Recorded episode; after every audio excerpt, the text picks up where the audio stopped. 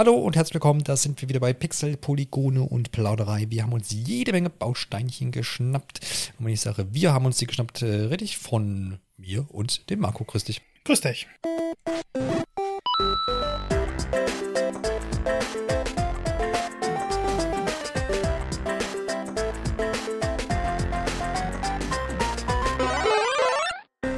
Und natürlich versuchen wir mit all den Steinchen, die wir liegen haben, die komplette Skywalker-Saga nachzubauen. Nein, Quatsch, natürlich nicht. Sondern Marco hat Lego Star Wars die Skywalker-Saga gespielt in den letzten Tagen erscheint jetzt am 5. April oder ist erschienen, je nachdem, wann ihr diesen Podcast hört. Und wie viel Spaß Marco damit hatte und was es Neues gibt, wie groß das Ganze jetzt wirklich geworden ist, weil es war ja schon immer irgendwie so, klang schon immer nach Mammutaufgabe irgendwie dieses Spiel. Mm, all das wollen wir heute so ein bisschen klären, um dann gegebenenfalls auch eine Kaufempfehlung zu geben oder eben nicht. Das finden wir in den nächsten Minuten auf jeden Fall heraus. Angekündigt wurde das ganze gute Ding hier für so ziemlich alle Plattformen im äh, Jahre 2019, dort auf der E3, abermals von Traveler's Tales entwickelt, hat so einige Verschiebungen erlitten. Da ist es vielleicht auch schon so der Hinweis ein bisschen auf das, äh, ja, die Größe des Spiels, was natürlich auch auf jeden Fall ein Faktor da bei dieser Verschieberei war. Aber nun, wie gesagt, jetzt endlich soweit und erschienen auf den üblichen Plattformen tatsächlich auch auf der Nintendo Switch, auf dem PC und PlayStation 4 und den Xbox-Geräten, die man so erwerben kann. Soweit so die Fakten. Ähm, eine Sache wollen wir dennoch nicht außer Acht lassen, und zwar ist es das Thema Quanch, was nämlich hier auch ähm, im Januar durch einen Polygon-Artikel zutage getreten ist. Ähm, das heißt, da hat, haben die Kollegen dort 30 Ex- beziehungsweise auch noch aktuelle Mitarbeiter befragt und die haben sich so ein bisschen zu dem Thema geäußert und der O-Ton war letztendlich, dass das wohl seit vielen Jahren schon bei Traveler's Tales ein Thema ist und auch äh, da Arbeitswochen mit 80 bis 100 Stunden keine Seltenheit sind, dass es eher so der Standard ist, ja, also nicht mal irgendwie, wie man es vielleicht hier und dort von Entwicklerstudios kennt, wo das dann so Richtung Release mal nochmal ein bisschen ausartet, sondern das war ja eher so Standard, so wird es hier beschrieben. Gleichzeitig gibt es da auch noch, äh, gab es wohl oder gibt, das kann man jetzt nicht beurteilen, Probleme mit Sexismus und Mobbing. Das heißt, äh, Männer und Frauen waren da nicht gleichgestellt. Im Gegenteil, die Frauen waren da benachteiligt, zum Beispiel beim Thema Bezahlung. Ähm, Thema Mobbing hat da wohl aber auch eine Rolle gespielt. Es gibt keine konkreten Fälle, die da aufgezeigt werden, aber zum Beispiel Verweigerung von Beförderung und dergleichen. Ähm, ja, soll wohl stattgefunden haben weiteres großes Ding, was da so ein bisschen auch für Frust gesorgt hat, war der Wechsel, oder was heißt der Wechsel, die Ablehnung der Unreal Engine, um Lizenzkosten zu sparen. Dort hat man seine eigene Engine, die NTT Engine, hm, genutzt. Das hat man so ein bisschen bei einigen für Frust gesorgt, Unzufriedenheit und wohl auch darin resultiert, dass es jetzt auch Verschiebungen für diesen Titel gab und eben vielleicht auch für diese große äh, Anzahl an Stunden pro Woche. Gleichzeitig zeigt der Artikel aber auch, dass es so ein bisschen äh, die Sonne äh, wieder aufgeht bei Traveler's Tales. So ein bisschen Besserung in Sicht könnte zumindest sein. Es gab wohl Krisen, Krisenmeetings, ähm, die Führungsdü äh, Führungsebene wurde ausgedünnt und das nächste Projekt soll wohl tatsächlich auch auf die Unreal Engine dann setzen, mit der einfach viele Entwickler ähm, ja ihre Ausbildung begonnen haben und das meistens so ein bisschen das Handwerkszeug ist. Und das heißt, es geht dann immer so ein bisschen einfacher von der Hand, als sich irgendwo neu einarbeiten zu müssen. Außerdem soll es eine Überstundenregelung wohl geben und Arbeitsausgleichsregelungen. All das nur auf Grundlage dieses äh, Berichts von Polygon. Wie es dann in der Realität und beim nächsten Projekt und aktuell jetzt aussieht, wird sich natürlich dann noch herausstellen. Marco, wie äh, sehr hast du dich denn jetzt auf die Skywalker-Saga trotz alledem gefreut? Ja, also die Meldung hat schon so ein bisschen die Vorfreude gedämpft. Ähm, man muss dazu sagen, Traveler's Tale hat jedes Jahr mindestens zwei Lego-Spiele veröffentlicht und das waren immer so große Dinger. Ähm, wenn man dann weiß, die sind unter der Bedingung entstanden, es ist nie schön zu hören. Wenn wir uns jetzt nur auf die Spiele konzentrieren, ich mag Lego-Spiele, ähm, hab in jeden von den lizenzierten Titeln zumindest mal reingeschaut, die meisten tatsächlich auch durchgespielt. Und irgendwie sind die für mich immer so ein Comfort Food Gaming es, es macht einfach Spaß, ein bisschen rumzulaufen. Die sind nie besonders schwer, sind aber schön kreativ. Die Optik ist toll, wieder tausend Lego-Steine in sich zusammenfallen. Ähm, die Stories sind immer gut dargestellt. Ich finde, dieser visuelle Humor funktioniert bestens. Bei mir ist es dann aber auch so gewesen, dass ich damals halt mit Lego Star Wars eingestiegen bin. Ich glaube, bei mir war es dann erst The Complete Saga, ähm, nicht die einzelnen Titel. Und seitdem bin ich Fan dieser Spiele. Es war also schon interessant, wie läuft es dann, wenn es wieder zurückgeht ähm, zu den Ursprüngen im Endeffekt.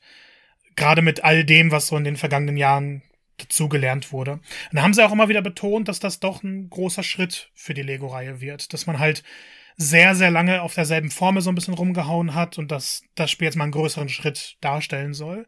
Von daher, Vorfreude war auf jeden Fall groß. Ähm, wurde ein bisschen in der Zeit verringert, dadurch, dass es halt sehr oft verschoben wurde. Jetzt ist es ja endlich da. Und äh, kann aber schon sagen, so gerade in den zwei Wochen, bevor es dann kam, äh, habe mich schon sehr drauf gefreut und gewartet, bis ich endlich wieder in dieses Universum eintauchen kann. Genau, alle ähm, Berichte jetzt von Marco basieren auf der ähm, PlayStation Version, ne? Ist das eine optimierte Version für die PlayStation 5 oder? Genau, das ist die native PS5-Version.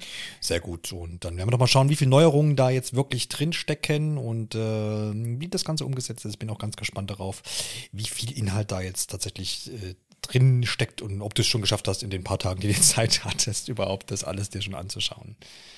Müssen aber wirklich betonen, dass es ein kurzer Zeitraum war. Ähm, aber ja. Genau, wie es halt, irgendwie geschafft. Wie es halt manchmal so ist.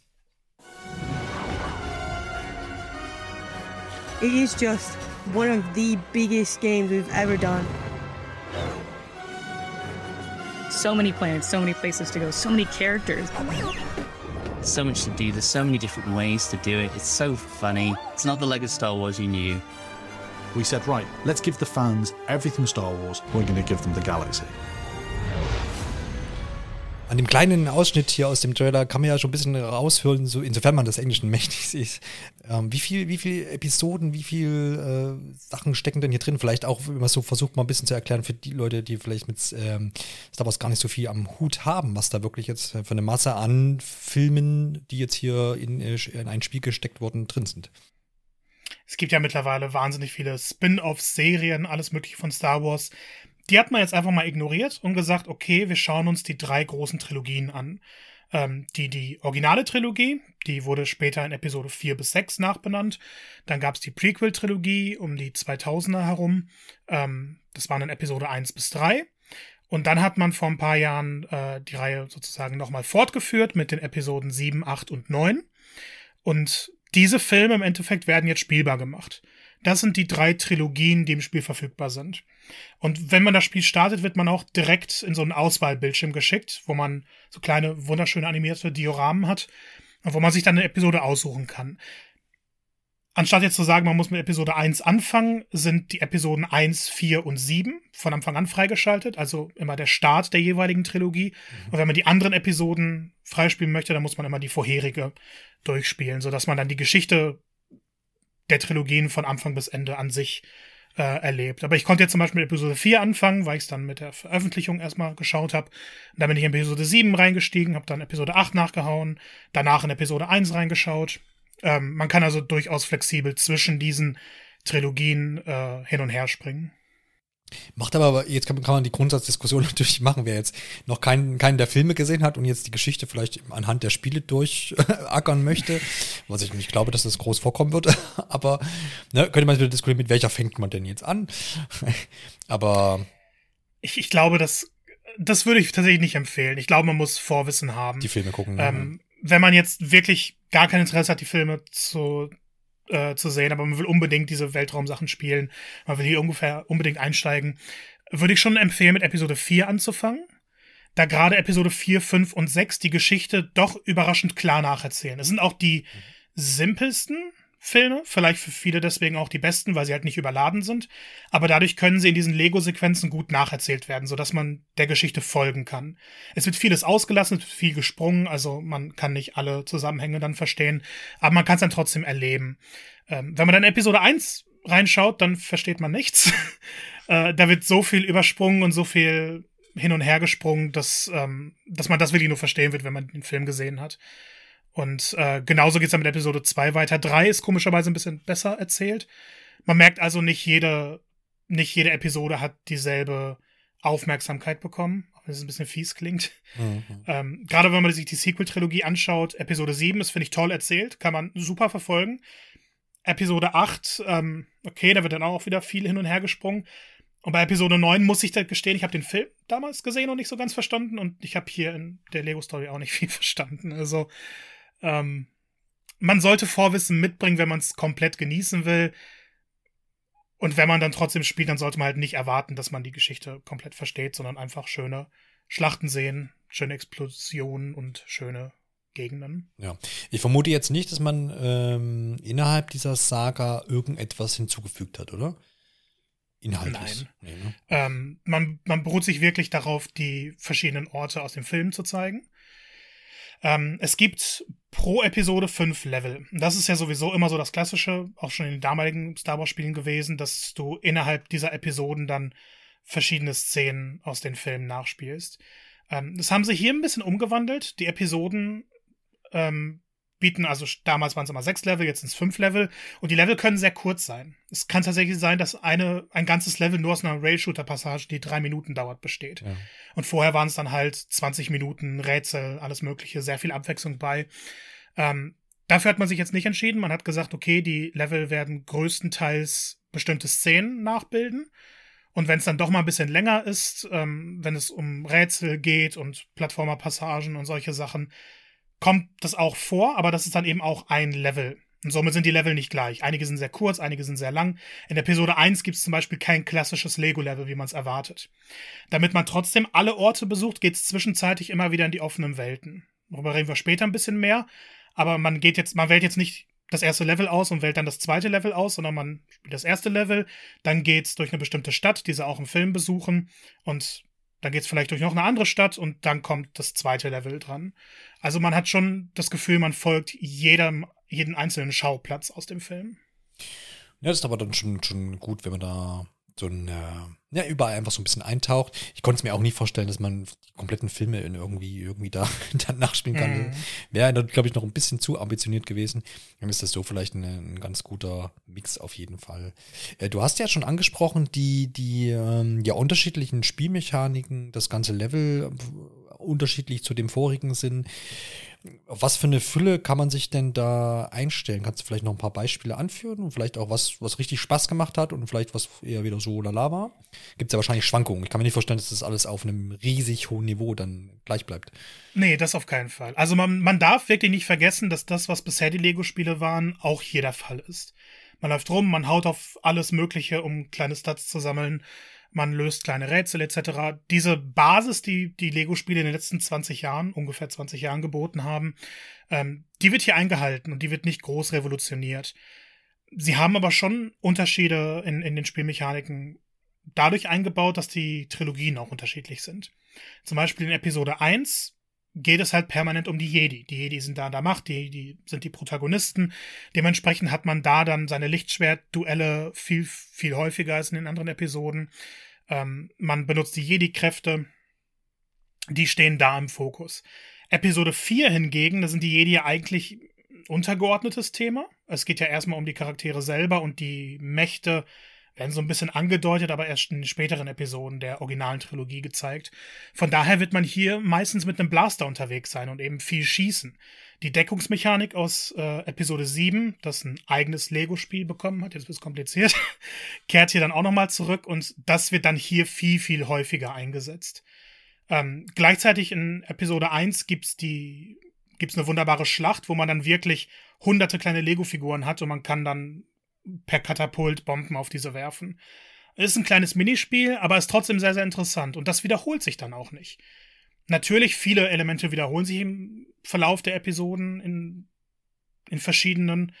Es ist ja wirklich neun komplette Filme, die hier abgebildet werden. Aber jede Episode hat dann trotzdem irgendwas Eigenes an sich und irgend so ein kleines Gimmick, das mal eingeworfen wird, das dann durchaus Spaß macht und woran man dann nicht dadurch nicht übersättigt, dass es eben nicht 50 Mal oder so hintereinander ausgeführt wird, sondern es habt ihr jetzt einmal und dann haben wir uns was anderes für die nächste für die nächste Episode ausgedacht. Ja.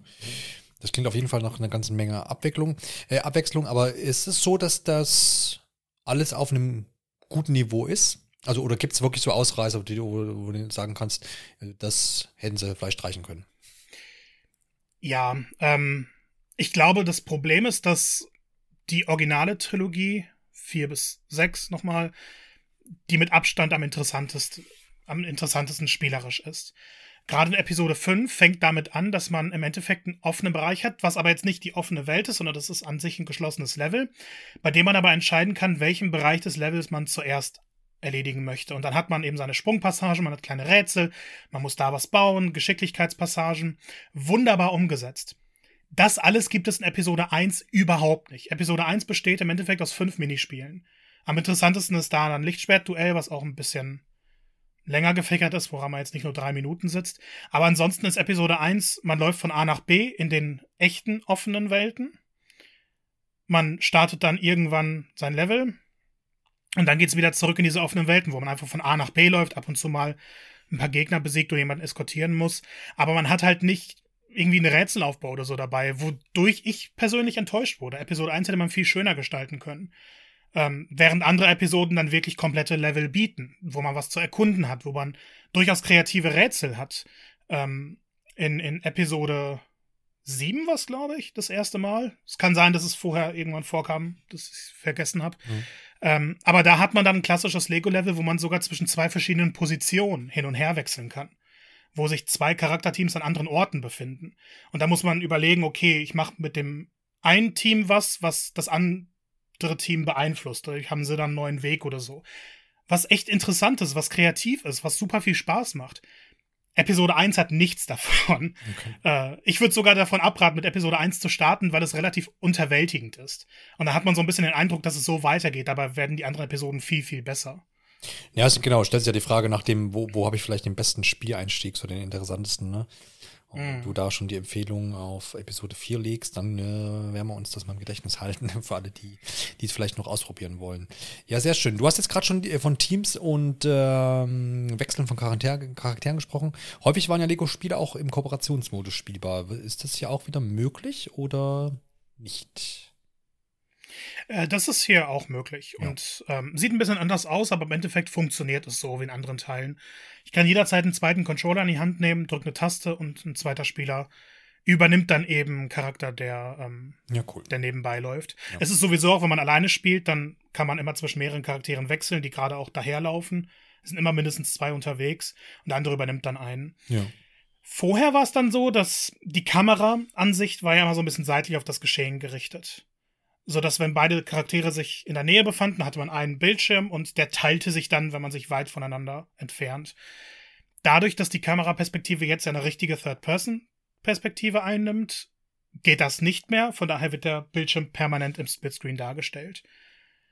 Ist jetzt, also dadurch wird halt der Bildschirmabschnitt ein bisschen kleiner, wenn man nicht den größten Fernseher hat. Ähm, und dadurch, dass die Kamera halt sehr nah an den Lego-Charakteren jetzt ist, verliert man ein bisschen mehr die Übersicht als vorher dadurch. Man kann sich aber dran gewöhnen. Und ähm, natürlich macht das auch mit einem anderen Spieler mehr Spaß. Gerade dieses, dieses zusammen die Level erkunden, zusammen auf alles hauen, ähm, funktioniert bestens. Es wäre vielleicht schön, wenn es einen Online-Modus gegeben hätte, dass dann jeder auch seinen eigenen Bildschirm hat. Äh, ist leider nicht so, aber man kann sich dran gewöhnen. Es ist nur ein komischer Umstieg, wenn man das alte Lego-Prinzip im Kopf hatte und dann jetzt sich dann gewöhnen muss, dass permanent dieser Splitscreen existiert. Ja, stimmt. Das wäre jetzt, hätte mich überrascht, hätte ich es jetzt nicht hier schon im Podcast erfahren. also, ja, ja, interessant. Sehr schön. Ähm, wie siehst du denn in Sachen Schwierigkeitsgrad? Weil das ist ja auch mal so ein Faktor, der oft dazu genutzt wurde, dass man zum Beispiel auch mit jüngeren Spielern ähm, da einsteigt äh, und eben dann den Coop-Modus auch dafür nutzt, zum Beispiel. Ist wahrscheinlich wie gehabt oder gibt es da jetzt bitter böses Erwachen? Nee, es ist wie gehabt. Die Spiele sind sehr, sehr einfach. Ähm, natürlich stirbt man ab und zu, weil, also es gibt keine Herzen mehr, dafür hat man so eine Lebensleiste. Wenn die leer ist, dann, dann fallen die Lego-Figuren in einzelne Teile und man verliert ein paar Stats, die man dann aber später wieder einsammeln kann. Ähm, irgendwie eine Lebensanzahl gibt es dann sowieso nicht, das heißt, man kann unendlich oft sterben, wenn man möchte. Es gibt keine echten Strafen dafür. Die Gegner erhalten nicht irgendwie mehr Leben. Und äh, aufgrund des Skillbaums, auf den wir gleich noch zu sprechen kommen, würde ich sogar behaupten, dass das hier das leichteste Lego-Spiel ist. Ja, okay. Was aber überhaupt kein Problem ist, weil das Spiel will zu keinem Zeitpunkt eine Herausforderung sein, sondern durch interessante kleine Rätsel oder einfach coole Szenarien zum Erkunden motivieren und jetzt nicht sagen, okay, du musst jetzt einen wahnsinnig schweren Kampf haben oder eine unglaublich schwere Herausforderung. Ab und zu gibt's dann so optionale Herausforderungen, die dann schon sagen, du musst in einer bestimmten Zeit irgendwie durch drei Tore fliegen oder du musst innerhalb von zehn Sekunden drei Ziele treffen. Ähm, was da jetzt für ganz junge Spieler vielleicht tatsächlich ein bisschen knifflig werden kann. Aber wer einfach das Spiel beenden würde oder möchte oder auch sehr viel erkunden möchte mit seinen Kindern, der wird gar keine Probleme haben, dass die irgendwann überfordert sein könnten. Ja, sehr schön. Das klingt doch so, wie man es erwartet und wie man es auch gewohnt ist von dieser, von dieser Spielreihe. Das ist doch wunderbar. Ja, wir können gerne gleich äh, auf diese Skillbäume eingehen oder wollen wir vorher noch ein bisschen über die Spielmechaniken vertieft sprechen? Ob da irgendwas groß verbessert wurde, vielleicht? Ja, alles hängt miteinander zusammen. Mhm. Äh, wir können vielleicht noch mal kurz über die Kamera reden. Ja, genau. Weil das ja doch sehr ungewohnt ist. Ähm, ich persönlich mag diese neue Perspektive. Die Kamera ist näher am eigenen Lego-Charakter. Man hatte aber vorher immer so ein bisschen das Gefühl, man läuft durch Dioramen. Also in den Open-World-Gebieten konnte man die Kamera doch frei drehen. Das ging in den einzelnen Leveln nicht. Und das, das war in Ordnung, aber irgendwann wurde man ein bisschen satt davon. Und jetzt hat man permanent das Gefühl, dass man wirklich in diesen Szenarien ist. Man kann sich umschauen, man kann alles genau bestaunen. Äh, man kann viel, viel näher an die einzigen, einzelnen Kulissen oder einzelnen Gegenstände heran. Und ich fand, das war ein besseres Spielgefühl dadurch. Ich hatte viel mehr Spaß, die Level dann doch ausführlicher zu erkunden. Ähm, gerade wenn was weit im Hintergrund war, hatte ich in den alten Lego-Spielen manchmal das Problem, dass ich irgendwas nicht erkannt habe oder dass die Beleuchtung da nicht allzu gut war. Jetzt gehe ich da einfach hin und ich sehe es. Und gerade beim Zielen, also beim, beim Shooter-Prinzip, man hat im Endeffekt jetzt einen Third-Person-Shooter. Und der funktioniert auch wie gewohnt. Wenn man einen Sturmtruppler hat, man kann zehnmal draufschießen und er ist erledigt. Man kann aber auch seinen Kopf anvisieren. Man schießt einmal präzise hin und dann fällt der Helm ab. Man schießt nochmal präzise hin und der ist direkt tot. Also das ist nicht einfach nur die Kamera irgendwie als Gimmick genutzt für solche Passagen, sondern man hat das Gameplay auch dementsprechend angepasst. Ansonsten ist es halt nicht so die große Revolution, aber ich fand's angenehmer, die Level dadurch zu erkunden. Ich wollte gerade sagen, für die Reihe ist es ja dann doch schon ein ordentlicher Schritt. Ne? Ich meine, man kennt natürlich die Third Person aus zahlreichen anderen Spielen, aber in dem Fall ist Ja, man, man muss es sich wirklich vorstellen, wie die Open-World-Gebiete in den alten Teilen, nur jetzt halt mhm. näher ran und permanent. Mhm. Also es, es, ist jetzt kein riesiger Schritt für die Reihe, aber schon ein essentieller angenehm. Ja, okay, ja, genau. Ja, kann man es bezeichnen. Ja, ja, ja, sehr schön. Genau, du hast die Skillbäume erwähnt. Äh, das scheint eine Neuerung zu sein.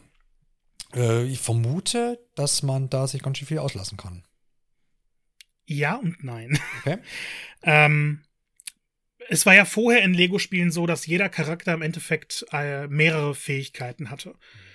Ähm, und, und es gab dann kleine Charaktere, aber auch kleine Jedis, die hatten dann Lichtschwert, hatten Jedi-Kräfte und konnten aber auch durch tiefe Passagen gehen. Und sowas in dieser Form ähm, gibt es jetzt nicht mehr unbedingt. Es gibt neun Charakterklassen. Und alle Figuren, das sind über 300 insgesamt, werden einer dieser Klassen zugeordnet, aber immer nur einer. Mhm. Und ähm, diese Charakterklassen bestimmen im Endeffekt das Gameplay. Äh, die, die Droiden können zum Beispiel spezielle Türen öffnen, die Helden können sich verkleiden und mit dem Blaster nochmal ein bisschen anders äh, umgehen. Die Jedi können Charaktere beeinflussen, zum Tanzen bringen oder auch Sachen anheben. Es ist aber nicht mehr so, dass diese Fähigkeiten sich überkreuzen und so bestimmte Charaktere besonders mächtig sind, weil sie viele von den wertvollsten Fähigkeiten haben, sondern jeder Jedi ist jetzt gleichwertig und jeder böse Charakter ist jetzt gleichwertig und jeder Schrottsammler ist jetzt gleichwertig. Ist erstmal ein bisschen komisch, fühlt sich äh, wie weniger Optionen an. Ich fand aber am Ende war es dadurch deutlich übersichtlicher, weil ich jetzt nicht irgendwie 100 Charaktere erst sammeln musste, um eine bestimmte Fähigkeit freizuschalten, um an eine Tür zu kommen. Ich habe jetzt direkt die neuen Charaktere, die man im Endeffekt für alles braucht und kann damit in den Open Worlds, wenn ich die frei bereisen kann, eigentlich alle Rätsel lösen. Und dadurch kommt man halt weniger an diese Punkte, wo man denkt, okay, ich muss jetzt lange grinden für einen bestimmten Charakter, ich muss einen bestimmten Charakter überhaupt finden. Jetzt kann man mehr genießen, dass die halt immer noch eigene Animationen haben, sehr, sehr viel Charme in die einzelnen Charaktere gesetzt werden, aber es wird nicht mehr so viel Inhalt dadurch blockiert, dass man lange braucht, um sie freizuschalten. Und jede von diesen Charakterklassen hat dann nochmal einen eigenen Scalebaum. Bei den Jedi zum Beispiel kann man stärkere Lichtschwerter ähm, erstellen, indem man da halt investiert. Ähm, dafür gibt es so blaue Bricks, es gibt über 1000 davon im Spiel. Die muss man sammeln und dann kann man die dafür ausgeben, da was zu verbessern. Ähm, man kann Blaster-Schaden erhöhen. Und jede von diesen neun Charakterklassen hat vier Verbesserungen, die dann auch in mehreren Stufen verbessert werden können. Dann gibt's aber noch mal einen äh, Skillbaum für die Basics. das sind dann einfach Verbesserungen, die auf jeden Charakter zutreffen. Und da findet man dann solche Sachen wie eine größere Lebensleiste oder mehr Schaden mit bestimmten Werkzeugen. Das stapelt sich dann auch mit den individuellen Verbesserungen. Die sind mal mehr, mal weniger hilfreich. Ich zum Beispiel fand äh, absolut am wichtigsten ist der Stat-Magnet, dass man halt nicht mehr über jeden einzelnen Stat laufen muss, sondern man befindet sich in der Umgebung und die werden angesogen. Mhm. Und dadurch, dass es halt Hunderte in jedem Level gibt oder gar Tausende, ähm, muss man dadurch dann nicht immer irgendwie im Kreis laufen, um alles einzusammeln, sondern man steht einmal da, sie werden automatisch angezogen, fertig. Wenn es jetzt um eine höhere Lebensleiste oder mehr Schaden geht, man muss sich vorstellen, die Basislinie, was Schaden angeht und Schaden aushalten, ist so wie in den alten Lego-Spielen. Und dadurch, dass man die Charaktere, und zwar alle gleichzeitig damit, robuster machen kann und stärker machen kann, wird das Spiel halt noch einfacher. Die Kämpfe werden noch kürzer, ähm, der Tod kommt noch seltener vor. Und ich dachte so in den ersten Stunden, okay, irgendwie ist es ein bisschen lächerlich, dass es noch einfacher dadurch wird. Hab dann aber später doch wertzuschätzen gelernt, dass eben, wie ich vorhin schon meinte, die Herausforderung nicht das Spielziel ist. Und irgendwie macht es dann doch Spaß, immer mehr in die Charaktere zu investieren, die zu verbessern. Gerade weil man ja alle Charaktere auf einmal verbessert und nicht irgendwie jeden einzeln. Ja. Und ähm, ja, dadurch stehen dann die besseren Sachen im Fokus. Ich muss irgendwie keine Angst haben, dass ich mit bestimmten Schlägen auf einmal erledigt werde, sondern kann das Sammeln genießen, das Erkunden genießen und die Atmosphäre an sich. Ja, ja.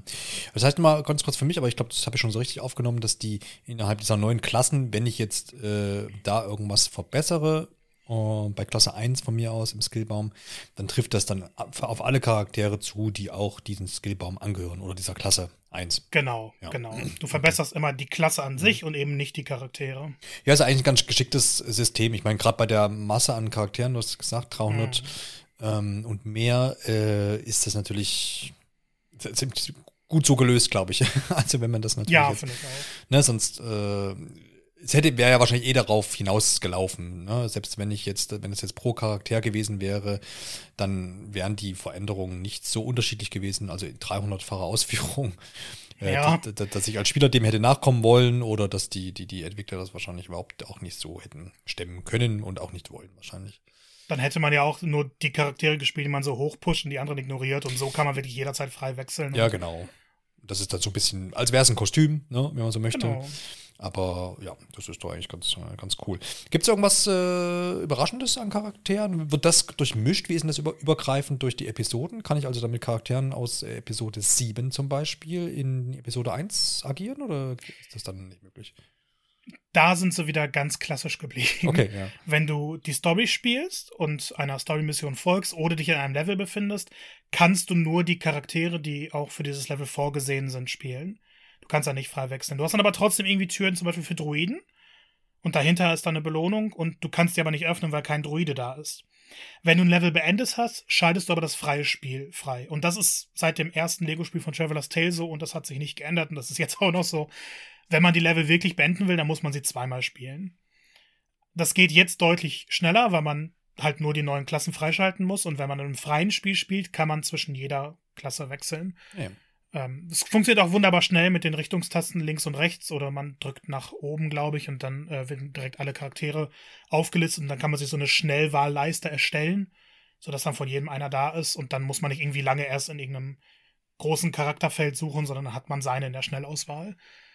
Ähm, in den offenen Welten ist das ein bisschen merkwürdig.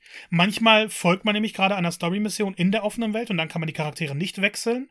Manchmal folgt man aber nicht aktiv einer Story-Mission und dann kann man die Charaktere wechseln. Und es ist nicht immer ersichtlich, wann das geht. Also würde ich empfehlen, die Episoden abzuschließen und dann später auf diese Planeten zurückzukehren im freien, in, im Galaxiemodus heißt das dann. Mhm. Das ist im Endeffekt dann die Möglichkeit, jeden Planeten nochmal zu besuchen und die Open Worlds vernünftig zu erkunden mit allen Charakteren.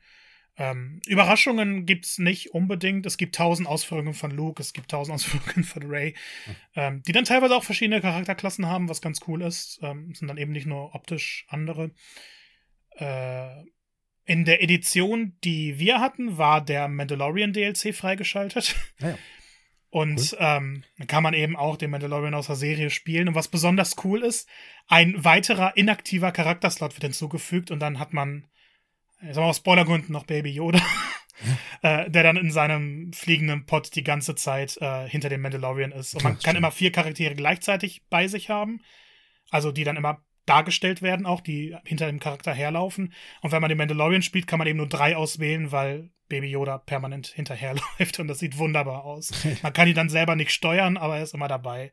Und wenn man auf ihn zielt, dann schließt er sogar seinen Pot. Also es ist die Liebe zum Detail ist unglaublich. Leider ist der Mandalorian nur im DLC, weil er ja nicht in der in den neuen Filmen vorkommt, aber ja, ja, noch nicht. Es ist, ist es eigentlich wert, ja. alleine schon dadurch. Ja, glaube ich. Ja. DLCs sind ja, glaube ich, sieben Stück ange angekündigt. Ne? Und jetzt zum Start mhm. gibt es eben den Mandalorian äh, Season 1 als ähm, DLC und äh, erhältlich ist auch Solo Star Wars Story. Wer sich daran erinnert, da ist dann eben Han Solo dabei und Chewbacca in Jung muss man hier dazu sagen. und viele weitere noch aus äh, Star Wars Story, ja, Solo. Genau, und es folgen, wie gesagt, insgesamt sind sieben. Es wartet unter anderem noch The Mandalorian 2 auf uns, also Season, Season 2. Bad Batch, wer davon Fan ist, das ist die Animationsserie. Rogue One wird noch mit vor, äh, äh vor DLC'd. Und äh, dann ist hier noch von, ja, ein Character Pack Classic Characters Pack äh, zu lesen und The Trooper Pack. Also da geben wir dann nochmal, wird man auf jeden Fall nochmal die ähm, Bandbreite an ähm, Charakteren soll ich da nochmal ordentlich auf, aufschrauben. Äh, wie ist das jetzt, wenn wir kurz gerade beim DLC sind, äh, jetzt bei diesem ersten The Mandalorian, was ihr jetzt da mit drin hattet in der äh, Review-Fassung? Äh, das sind dann nochmal einfach ein paar Level oder beschränkt sich das jetzt wirklich nur auf steuerbare Charaktere? Leider sind es nur die Charaktere. Ah ja, okay. Das ist unglaublich schade, weil ich gerne irgendwie so zwei, drei Szenen aus Mandalorian nachgespielt hätte. Stimmt. Äh, es ist aber nur die Möglichkeit, im freien Spiel und in den Open Worlds dann diese Charaktere auszuwählen. Was dann auch so ein bisschen den Sinn hinterfragt, weil klar, es ist cool, die sind mit wahnsinnig viel Liebe zum Detail designt worden und wer Fan einer bestimmten Star Wars mag, eines bestimmten Films ist, der hier nicht repräsentiert wird oder eben einer Serie, der hält dann so auch die Chance, damit zu spielen. Es gibt aber keine Inhalte, die auf diese Charaktere ausgelegt sind. Und Fähigkeiten, exklusive Fähigkeiten und irgendwas Besonderes bringen sie durch das Klassensystem dann auch nicht mit. Ja, also sie sind wirklich was für, für Liebhaber. Ich glaube, dadurch ist der Preis aber auch nicht allzu hoch ähm, für den Season Pass. Und ich, ich, ich finde es okay. Ich hätte es aber schön gefunden, wenn dann irgendwie wie in den anderen Lego-Spielen noch so ein, zwei Level pro Paket mit bei gewesen wären. Genau, hier ist äh, die Rede von äh, der Standard Edition, das ist das Hauptspiel ohne DLCs für 60 Euro. Ne, bloß einen Daumen gepeilt, die, wenn man jetzt äh, auf die Steam-Preise nimmt, ich weiß nicht, wie es dabei bei Sony und Xbox dann aussieht.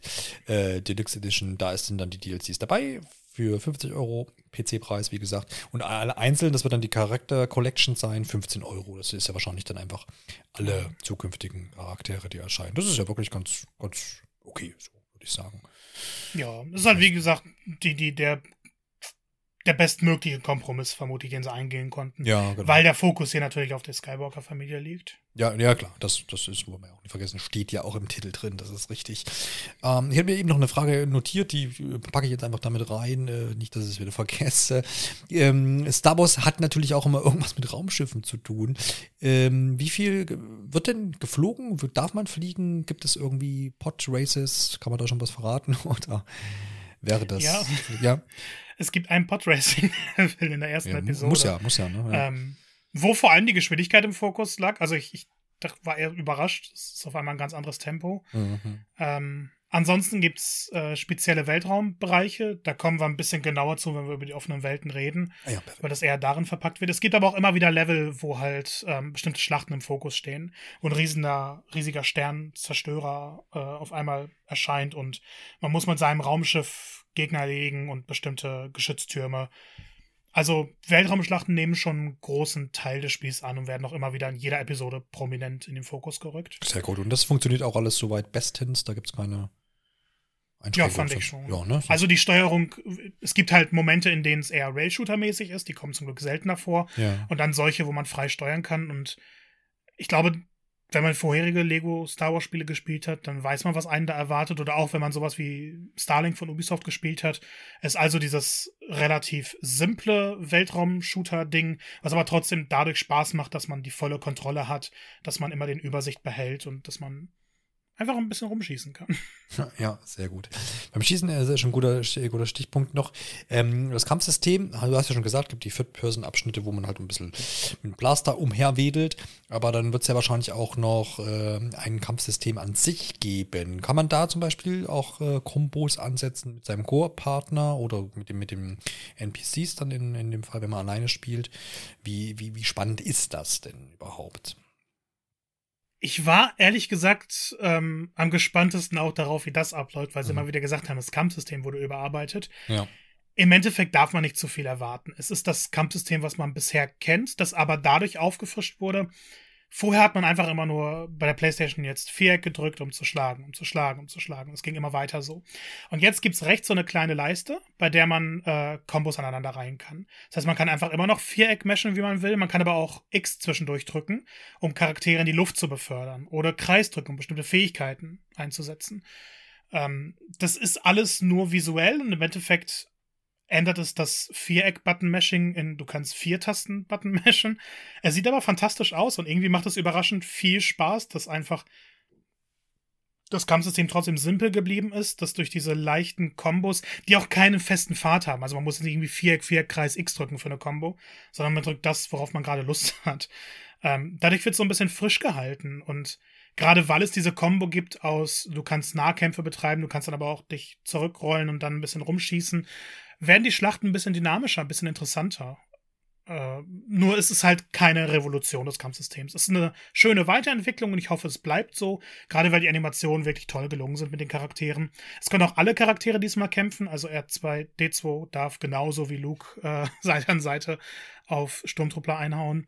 Ja. Ähm, es ist nur, wie gesagt, keine Revolution. Ja, ich komme jetzt gerade auf äh, aus Guardians of the Galaxy, da spiele ich immer noch so ein paar Ründchen.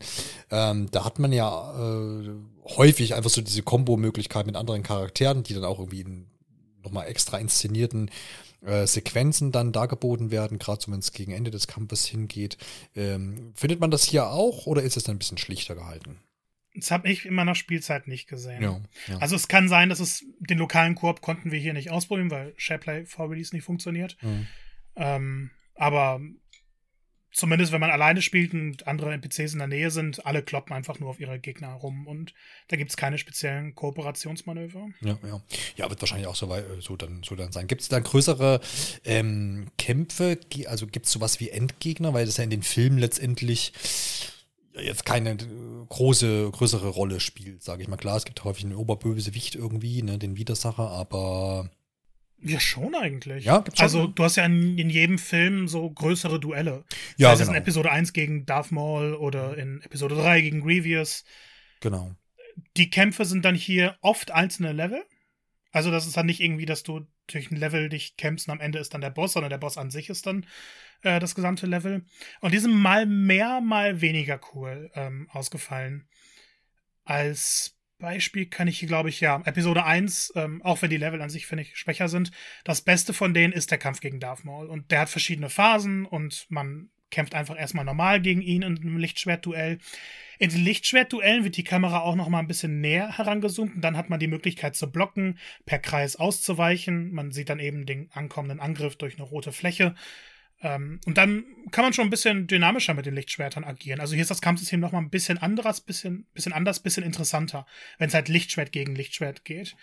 Und äh, die Kämpfe haben dann auch mehrere Phasen. Manchmal springen sie auf bestimmte Objekte noch drauf oder manchmal muss man so kleine Levelabschnitte dann noch bewältigen, um zur nächsten Phase zu kommen. Also gerade solche Momente sind ganz cool umgesetzt. Lustigerweise in der Sequel-Trilogie funktionieren die weniger gut. Da gibt es auch einige sehr spannende Duelle, gerade der erste gegen Kylo Ren, fantastisch.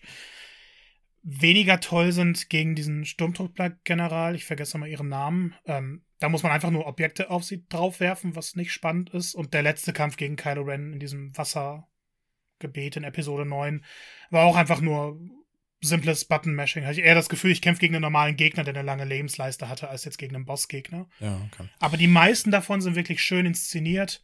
Äh, Episode 5, der Endkampf, darf sich jeder drauf freuen, ist viel Humor mit eingebaut in den Kampf selber auch. Und das sind für mich dann immer die, die Kampf-Highlights.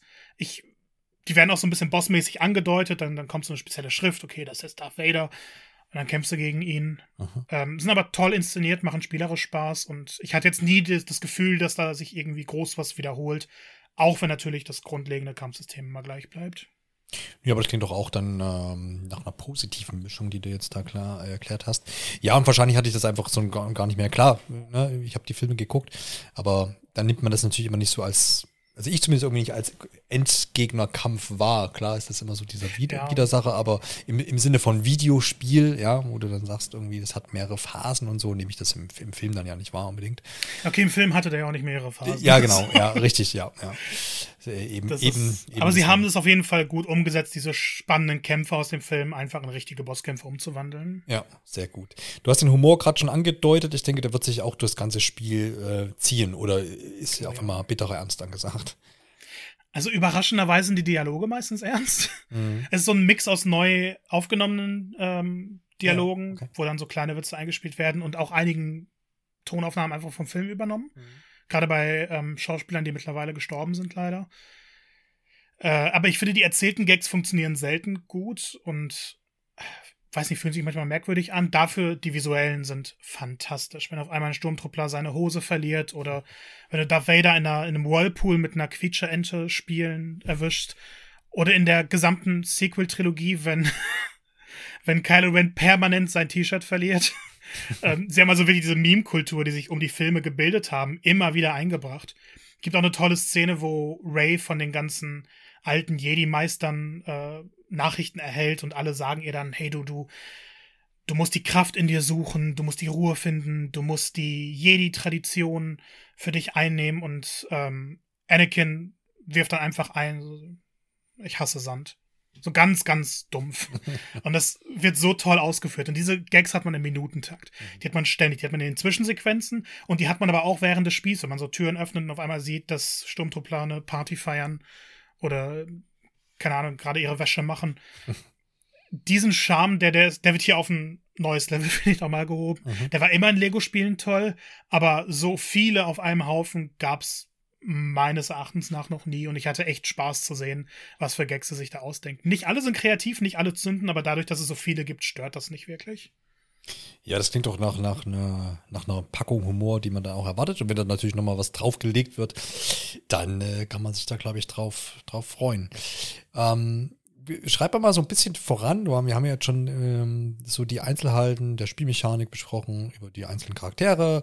Du hast schon oft diese die, die offene Welt mit angeschnitten. Ne? Also äh, wie, wie hat man sich das äh, vorzustellen? Du hast ja schon bereits erwähnt, dass es immer mal wieder so Abschnitte sind, in die man auch vielleicht zurückkehrt. Äh, teilweise kann man äh, sich entscheiden, wo geht's denn lang oder was macht man zuerst. Ähm, Gibt es da noch noch viel zu sagen dazu? Ist das was, was dir auch gut gefallen hat oder äh, hättest du es dann doch wieder linearer gewünscht? Na, man muss wirklich sagen, dass die offenen Welten der Löwenanteil des Spiels sind. Mhm, ah, okay. Ähm, es gibt, ich weiß gar nicht, wie viele Planeten, aber viele Planeten haben mehrere Gebiete und die Gebiete sind dann wirklich teilweise überraschend große offene Welten. Seien es einzelne Städte, sei es ein riesiger Schrottplatz mit einem, mit einem Handelsplatz. Ähm, und während den Episoden dienen die eher als Schauplätze. Die dienen dazu, damit man die Orte besucht und damit man dann von A nach B kommt und die nächste, das nächste Level startet. Manchmal werden die ein bisschen mehr eingebunden, so kleine Missionen drin, aber man hat jetzt nie das Gefühl, dass man jetzt gerade groß erkunden sollte. Wenn man eine Episode beendet, schaltet man aber den Galaxiemodus frei. Und zwischen den, den kann man dann auch immer wieder wechseln, wenn man sich gerade in der Episode befindet. Und äh, der bietet dann eine, eine Weltraumkarte mit allen Planeten und die, die man freigeschaltet hat, kann man dann nochmal besuchen. Und das sind dann wirklich klassische Open Worlds. Überall sind irgendwelche ähm, kleinen Rätsel, seine Schalterrätsel, seien es äh, kleine Zielscheiben oder auch richtige Nebenquests, die kleine Geschichten erzählen.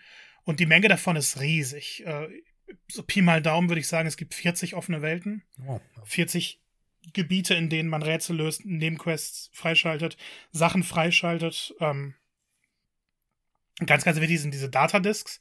Die gibt es in den größeren Gebieten.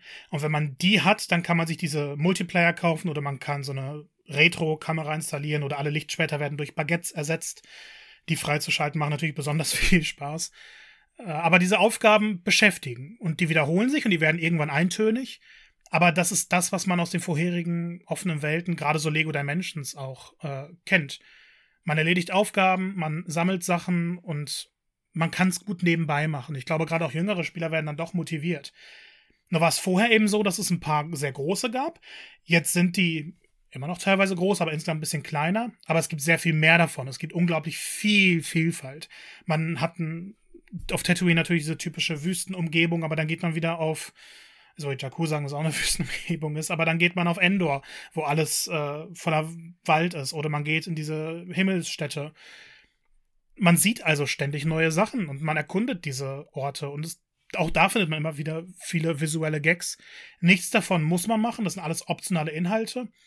Aber hier sind die meisten Inhalte, weil die Episoden, so pro Episode ein bis zwei Stunden, in diesen offenen Welten kann man dann locker 40, 50 Stunden verbringen.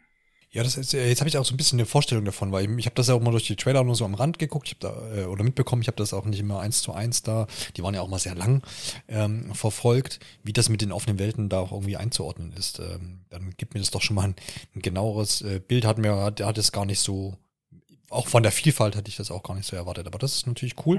Mhm. Was denkst du, diese Vielfalt, das ist, klingt ja im ersten positiv, du hast es ja auch jetzt positiv dargestellt, ist ja auch so. Aber sind, sind die dann auch mal alle auf einem, auf einem gleichen Niveau oder, oder gibt es dann auch mal Welten, wo man sagt, naja, hoffentlich ist die schon gleich vorbei oder ist das alles so tippitopp? Also ich hatte nie das Gefühl, dass, ich will, dass eine Welt vorbei ist, weil sie, also man kann ja einmal einfach die Welt wechseln, wenn man ja, keine ja, Lust mehr drauf hat. Und in der Story ist man wirklich nur kurz in diesen offenen Welten und man geht halt von A nach B und fertig. Ähm, ich finde aber, alle sind toll dargestellt, alle haben ihren eigenen Charme, alle haben ihre eigene Identität, also man weiß wirklich, auf welchem Planeten man sich gerade befindet, gerade wenn man Star Wars ein bisschen besser kennt. Man versteht viele Anspielungen.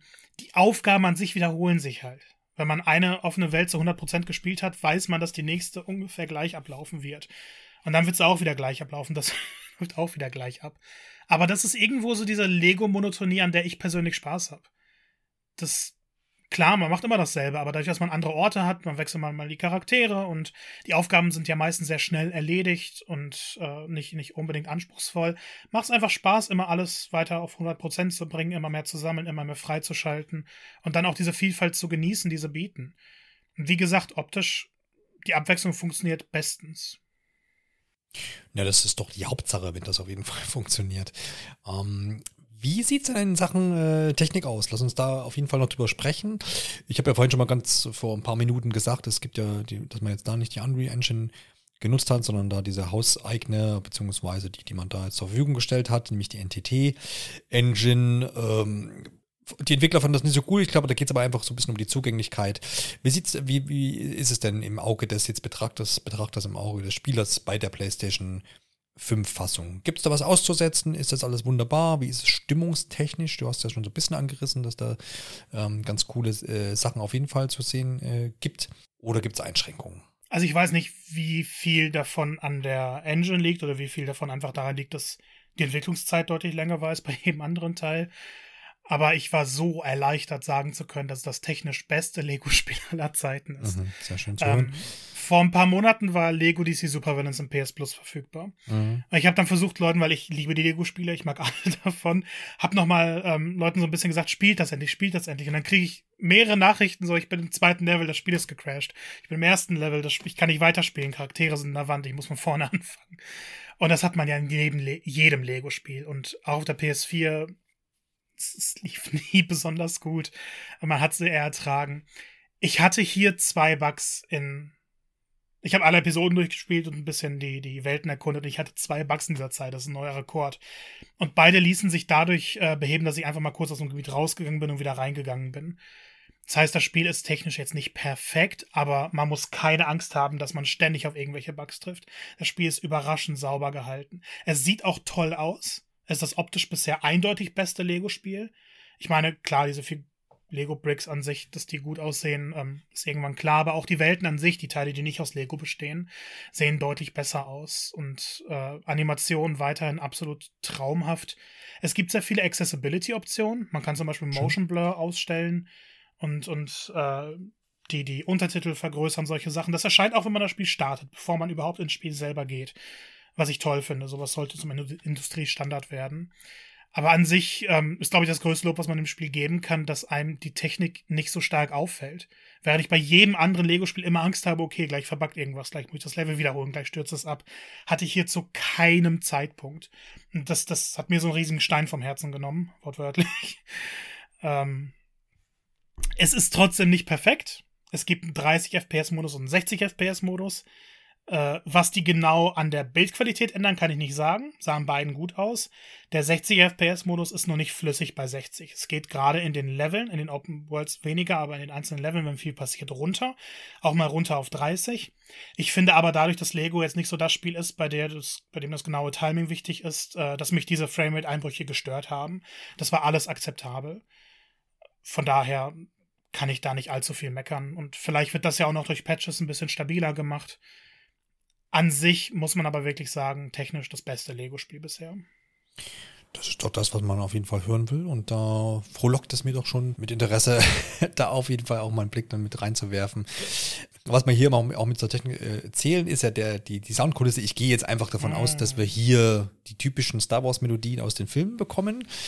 Ähm, aber hätte da dann, also das kannst du gerne gleich ergänzen, soll es da Überraschungen geben oder irgendetwas, ähm, aber vielleicht auch äh, auf die ähm, Synchronisation, weil du hast ja vorhin schon mal bei einem Punkt das angesprochen, so ein bisschen, ne, dass man Originalaufnahmen aus den Filmen wohl vielleicht auch dann mit hier reingebracht hat, aus den benannten Gründen. Wie sieht es denn da aus? Hast du auch auf die deutsche, in die deutsche Fassung mal reingehört? Leider nicht. Das hat äh, Freddy, der sich die Switch-Version angeschaut hat, ja. meinte aber, dass die Synchronisation da auch gut ist. Mhm. Ähm, ich kann jetzt selber nur von der englischen sprechen und die ist in Ordnung. Ja. Es ist halt, man merkt eindeutig, welche Clips aus dem Film gezogen wurden und welche neu angesprochen wurden. Ja. Ähm, einige Charaktere klingen dann auch nicht unbedingt wie ihr Original. Gerade so, ich glaube, es war Luke tatsächlich, der deutlich anders klingt. Mhm. Während Leia, die die Stimme ziemlich perfekt nachgestellt wurde. Ähm, an sich ist es aber eine, eine, gute Mischung. Ich glaube, wenn man da jetzt nicht unbedingt immer die Originalsachen hören will, ist es in Ordnung.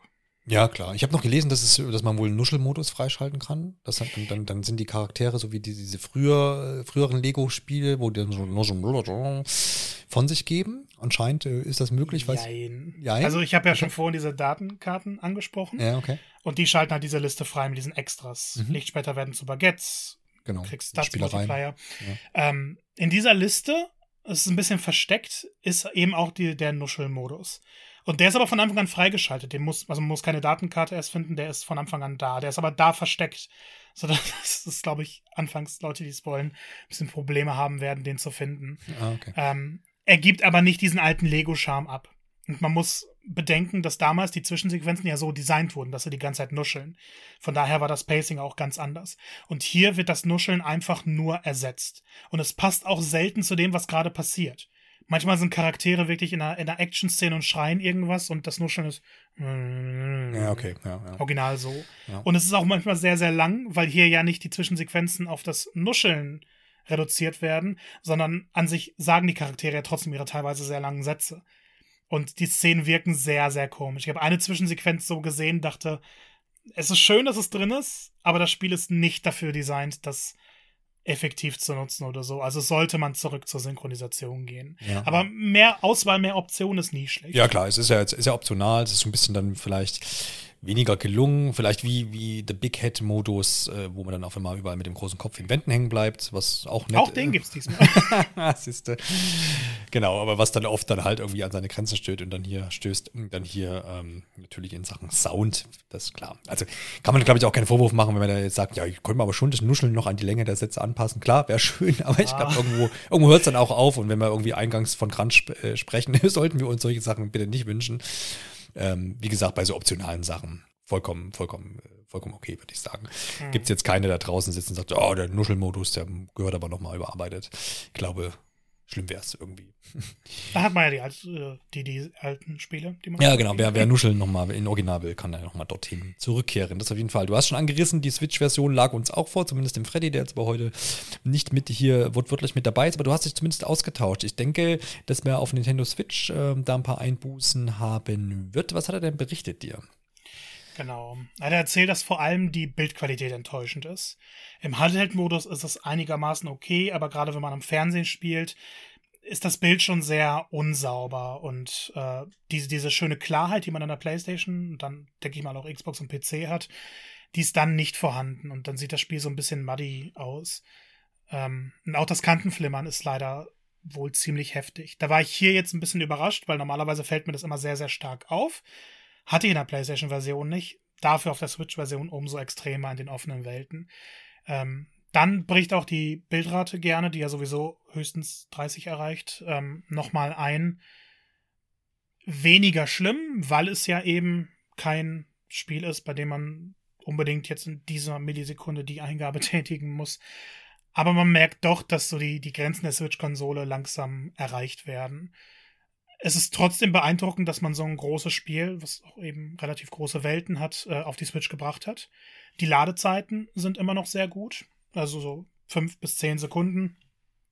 Was finde ich absolut in Ordnung dafür ist, dass man dann halt ein ganz neues Gebiet hat, etc. Ähm, wenn man seine Erwartungen entsprechend anpasst, dann ist die Switch-Version, glaube ich, durchaus spielbar. Es ist jetzt nicht die erste Option, die man wählen sollte, falls man andere Optionen hat. Aber eben auch keine gigantische Enttäuschung. Vor allem soll es besser laufen als die anderen Lego-Spiele auf Switch. Was ja schon mal ein guter Schritt ist. Ja, wollte gerade sagen, das ist natürlich auch immer so ein, so ein Aspekt, äh, dem hat man mit der Switch natürlich immer, wenn man jetzt einen Multiplattform-Titel hat. Es ist immer so mein Tipp, guckt euch jetzt vielleicht nicht die anderen PC-Versionen oder gar jetzt hier ja. äh, Next-Gen, in Anführungsstrichen Konsolen an, weil natürlich dieser direkte Vergleich immer wehtut. Das ist, ist ja ganz normal. Aber ich sage gerade immer für, für, für Switch-Only-Besitzer ähm, ist ja das, was du jetzt auch sagst, beziehungsweise via Freddy, Freddy dann hier mitteilst, ähm, dass äh, das besser schon mal läuft, vielleicht als manch anderes Lego-Spiel und ähm, dass so ja aber dann trotzdem jetzt den ganzen Spielspaß nicht der groß eingeschränkt wird, dann ist das doch auf jeden Fall eine gute Sache, weil ich finde auch mal Optik, gerade wenn man auf der Switch spielt, ähm, wenn man den Vergleich hat, sollte man versuchen, das äh, ja nicht zu tun. Aber oftmals hat man ja zum Beispiel auch einfach zwei Konsolen. Ne? Dann hat man zwingendermaßen den Vergleich, weil du vielleicht aus irgendeinem anderen Spiel jetzt von der PlayStation 5 kommst und dann auf die Switch wechselst, dann hast du immer dieses erstmal kurz, äh, ah ja, stimmt, da gibt es ja Unterschiede. Aber du gewöhnst dich eigentlich relativ schnell ran. Und wenn es jetzt, wie, wie, gesagt, keine riesigen ähm, technischen Schnitzer sind, ähm, dann ist das, ist das ja vollkommen, vollkommen äh, okay. Und dann hat man da sicherlich auch ein schönes Switch-Spiel. Und mich wundert es eh so, dass es ja, ähm, was ich jetzt auch gelesen habe, ja dann doch ordentlich läuft, dafür, dass es ja auch diese, diese Open-World-Abschnitte bietet und ja doch auch häufig viel auf dem Bildschirm los ist. Ähm, Finde ich es eigentlich auch dann cool, dass die, dieser, dieser Pod da gelungen ist. Ich weiß jetzt gar nicht genau, ähm, ob du dazu mal was gelesen hast, ob der Pod da auch bei denen intern entstanden ist oder ob es dann nochmal so ein Ich glaube, der ist tatsächlich intern entstanden. Mhm. Ja, cool. Also das, äh, da zumindest mal Respekt. So, auch wenn ich es jetzt noch nicht eins zu eins gesehen habe, aber das, was ich lese und was ich jetzt gehört habe, ähm, cool, dass das auf Switch auf jeden Fall eine solide Umsetzung geworden ist und da jetzt nicht irgendwie so ein. Ich hatte so ein bisschen Angst, dass das dann die Version wird, die irgendwie ständig irgendwie abstürzt oder größere Probleme einfach gibt. Ja, Lego Marvel Super Heroes 2. Ja, das ja. war ein Albtraum. Ja, ja, genau. Deswegen, da gab es ja schon so Vorboten. Von daher ist das ja, scheint das ja in trockenen Tüchern zu sein und das ist doch, ist doch schön zu hören. Und so kann, kann dann jeder auch das Spiel erleben auf der Plattform, wo es eben erleben möchte. Das ist, das ist cool. Jo, dann denke ich, haben wir das in Sachen Technik auch äh, abgegrast. Äh, wie gesagt, äh, da sind wir ja auch dann immer keine Experten, die mit Messgerät vom Bildschirm äh, setzen. Wer da noch für äh, weitere Informationen will, der findet seine Anlaufstellen ganz gewiss, wenn es dann ums Frames und Pixelzählen geht. Ja, aber vielleicht können wir mal so ein bisschen noch einordnen, Marco, wo dieses Spiel jetzt innerhalb der Reihe steht. Also jetzt nicht innerhalb der Star Wars Lego-Spiele, sondern vielleicht auch mal so gesamt be, be, be, ähm, betrachtet. Ist es jetzt ein großer Wandel, der jetzt hier eingeläutet wurde? Ich habe so ein bisschen Gefühl, nicht so riesig, weil du hast jetzt schon über viele Neuerungen gesprochen, die sicherlich dienlich dem Spiel sind und dem Spielerlebnis auch. Aber klingt jetzt nicht für mich nach irgendwie dem, dem, dem, dem Lego-Wandel schlechthin. Muss es aber ja vielleicht auch gar nicht sein. Also wenn das kurz einordnen ähm, magst zunächst und dann können wir ja nochmal so ein bisschen äh, vielleicht orakeln, wie es denn weitergehen könnte. Gerne. Ich glaube nämlich, äh, wie du es angesprochen hast, die, die den großen Wandel erwarten, die, die jetzt eine völlige neues Zeitalter für die Lego-Spiele erwarten, die werden das nicht bekommen. Lego Star Wars, die Skywalker-Saga macht sehr viel anders, macht sehr viel neu. Im Endeffekt gerade dieser Mix aus klassischen Leveln, Open Worlds, sehr vielen Sammelgegenständen, sehr viel Suchen auf alles hauen, Rätsel, Kämpfen und was man sich noch so vorstellen kann, ist im Endeffekt das, was man in allen Lego-Spielen der letzten 15 Jahre zumindest bekommen hat. Ähm, es, es wird hier sich nicht neu erfunden. Was sie, finde ich, besser gemacht haben, ist der Spielfluss. Ich finde, es motiviert sehr viel mehr, die Welten zu erkunden. Der Humor bleibt auf einem sehr tollen Niveau, wenn man denn eben die Sprachausgabe als solche akzeptiert. Und äh, allgemein ist es halt auch das technisch beste Spiel, ähm, sodass man da jetzt keine Angst haben muss, dass es einfach das tausendmal gleichste Spiel ist, ähm, sondern dass hier wirklich richtige Schritte gemacht wurden. Dass es in, in nach vorne geht mit der Reihe. Wer jetzt die letzten Jahre keine Lego-Spiele gespielt hat, äh, der könnte dann doch einen großen Schritt erwarten, weil eben viele Sachen in den letzten Jahren äh, in die Lego-Spiele eben neu dazukamen und dann immer so ein kleiner Schritt gemacht wurde. Und jetzt Lego Star Wars, die Skywalker-Saga, nimmt alles davon. Von daher, wenn man jetzt nicht unbedingt Lego Movie 2 gespielt hat zum Beispiel, dann wird man die, die Konzepte der Open Worlds, die ja nochmal stark überarbeitet wurden in dem Spiel, hier gar nicht, die werden einem nicht vertraut vorkommen, was wunderbar ist. Dieser Feinschliff, dieses gesamte zugeschnürte Paket ist einfach so solide wie bisher noch nie. Von daher würde ich schon sagen, es ist an sich ein wunderbares Spiel. Es muss keine Neuerfindung sein. Es macht richtige Schritte in die richtige Richtung und wenn man seine Erwartungen anpasst, dann bekommt man ich würde vielleicht nicht sagen, das beste Lego-Spiel, das hat immer noch Dimensions äh, gesichert, aber eines der besten Lego-Spiele und vielleicht sogar eines der besten Star Wars-Spiele. Ja, das klingt doch auf jeden Fall ähm, nach mehr, nach mehr Lust auf das Spiel. Zumindest ist das aus meiner, aus meiner Warte so. Ich denke, den einen oder anderen Zuhörer oder Zuhörerin wird es genauso gehen. Ja, du hast ja schon das so ein bisschen ähm, angerissen. Ja, es ist jetzt nicht die große Neuerfindung, ähm, ja, die Frage, die ich mir da immer so stelle, wird das mal kommen so? Also äh, wird man sich vielleicht auch mal, man experimentiert ja da immer äh, viel, man schöpft aus verschiedenen Genres, man ähm, kombiniert da ganz, ganz viel, was ich eigentlich auch ganz cool finde, weil das natürlich auch über die Jahre hinweg natürlich dann diese, diese Marke der Lego-Spiele auch äh, geprägt, geprägt hat es ist jetzt nicht so, dass Lego-Spiele, äh, jetzt was ich, irgendwie die immer die Action-Adventures sind oder so, sondern man, man, man kombiniert da ja ganz, ganz viel. Hm, glaubst du, dass es nötig ist, irgendwie sich jetzt auf ein bestimmtes Genre zu, zu stürzen in Zukunft, dass man sagt, okay, nehmen wir mal an, wir holen jetzt wieder Indiana Jones raus und wir machen da jetzt Uncharted Lego-Spiele draus? Oder findest du, dass dieser Mix ähm, eigentlich dann doch erhalten bleiben sollte? Ich finde, der Mix sollte auf jeden Fall erhalten mhm. bleiben. Mhm. Das macht die Spiele irgendwie aus und auch wenn sich dadurch sehr, sehr viele ähneln, du hast dadurch, dass jedes Mal eine andere Marke verarbeitet wird und dann jedes Spiel doch so ein bisschen seine eigenen Mechaniken hat, eben durch die Welten, die sie darstellen, ähm, überraschende Unterschiede da drin. Ich glaube, das größte Problem bei den Lego-Spielen war gar nicht, dass sie sich nicht groß weiterentwickelt haben, sondern dass es sehr, sehr viele gab.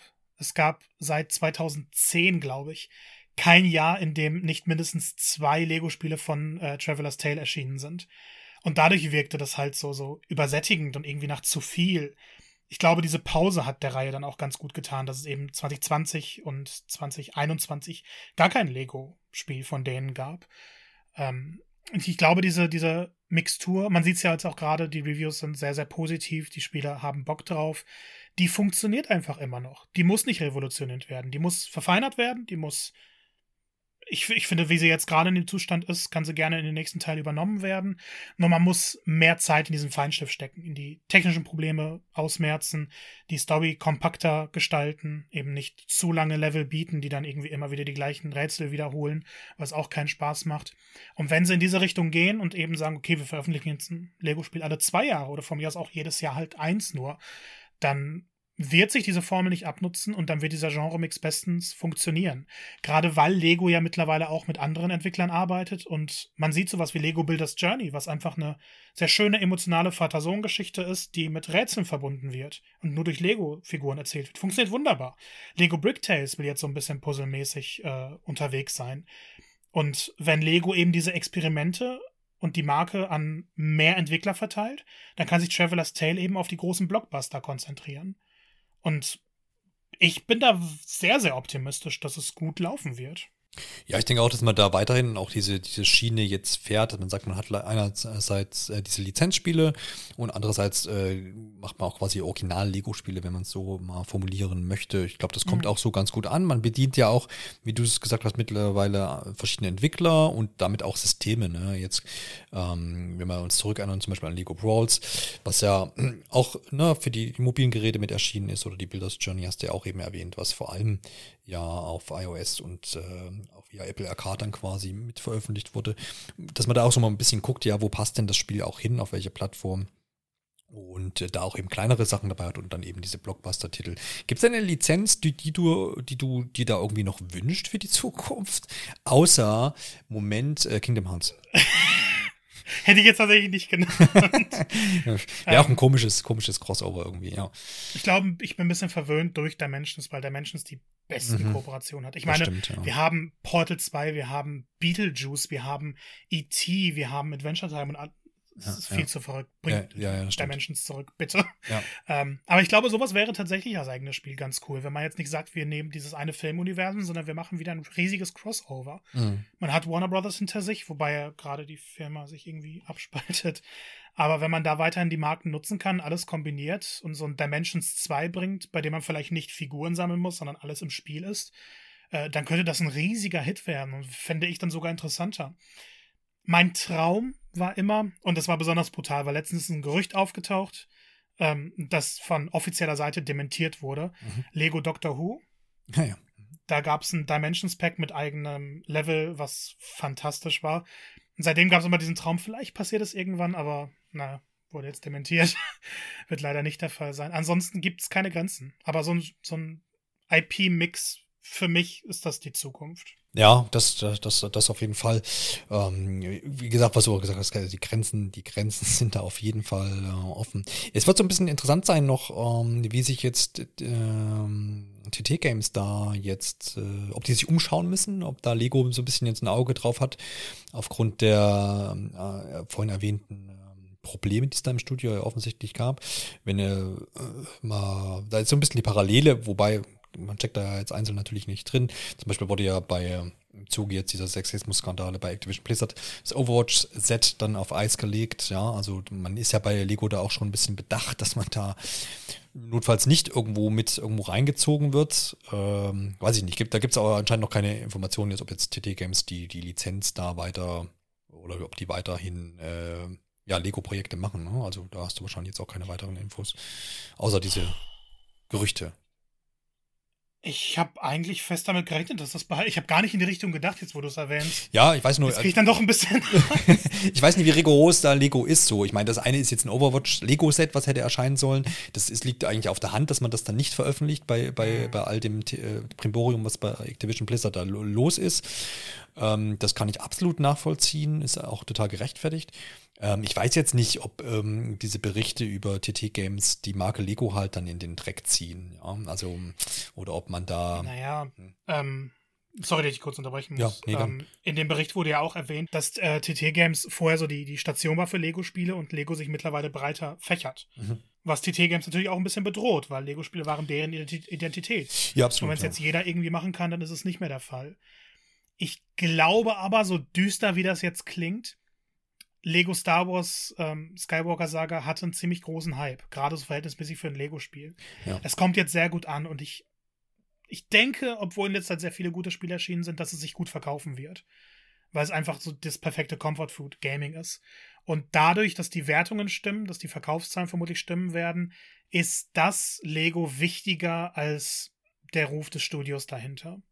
Ja, klar, und dann muss man natürlich auch mal da sehen, dass ähm, wenn ja, ich meine, man muss dann auch gucken, wie, wie agiert da Lego, ist dann auch, vielleicht haben sie auch ein bisschen Einfluss auf die, auf das Studiomanagement dort. Ne? Da kann man ja sicherlich auch ein bisschen mitwirken, dass sich da vielleicht dann auch Besserungen einstellt. Und dann muss man ja sagen, ist Lego ja wahrscheinlich auch nicht ganz dumm und die kann mit TT Games natürlich auch auf eine Expertise da einfach zurückgreifen, wenn man jetzt sich da wieder jetzt einen neuen Entwickler sucht, die sicher vielleicht hier und da mal die Hand heben würden, aber die müssen sich ja dann auch wieder erst da einfinden. Und klar, neuer Entwickler ja. würde vielleicht dann auch wieder gleichermaßen für die Reihe bedeuten, okay, vielleicht auch neue Ansätze Ansätze, ja, das muss man natürlich da auch mit dem dann zugute halten, aber dementsprechend wird es spannend sein, wie sich das dann jetzt weiterentwickelt. Ich finde, ähm, da, und da sind wir wieder bei Star Wars, da hat sich ja ähm, hat sich ja, haben sich ja die Rechteinhaber dort, was ja jetzt endlich Disney ist, übergreifend, ähm, ähm, ja auch breiter aufgestellt, ja, und hat jetzt da verschiedene Entwickler an verschiedenen Star Wars Spielen äh, arbeiten lassen oder die arbeiten teilweise noch dran, da bin ich auch gespannt, haben ja auch hier und da schon mal berichtet von, mhm.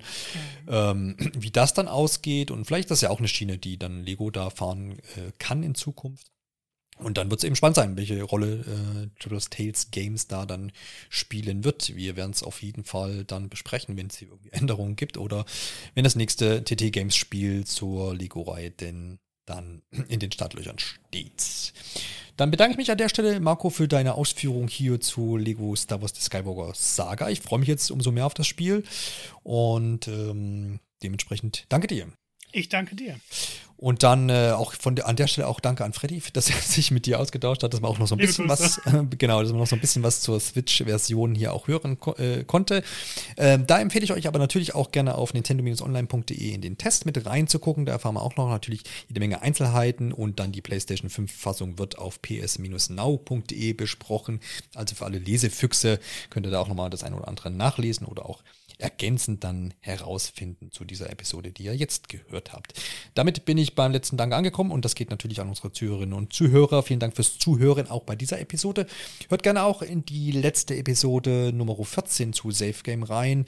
Da besprechen wir zahlreiche Themen, unter anderem das neue PlayStation Plus Abo-Modell und wir reden auch über Hogwarts Legacy, obwohl eigentlich weniger. Wir sprechen eigentlich über J.K. Rowling und äh, ihre Verunglimpfungen und wie wir das so ein bisschen in Bezug nehmen zu diesem dem kommenden Videospiel.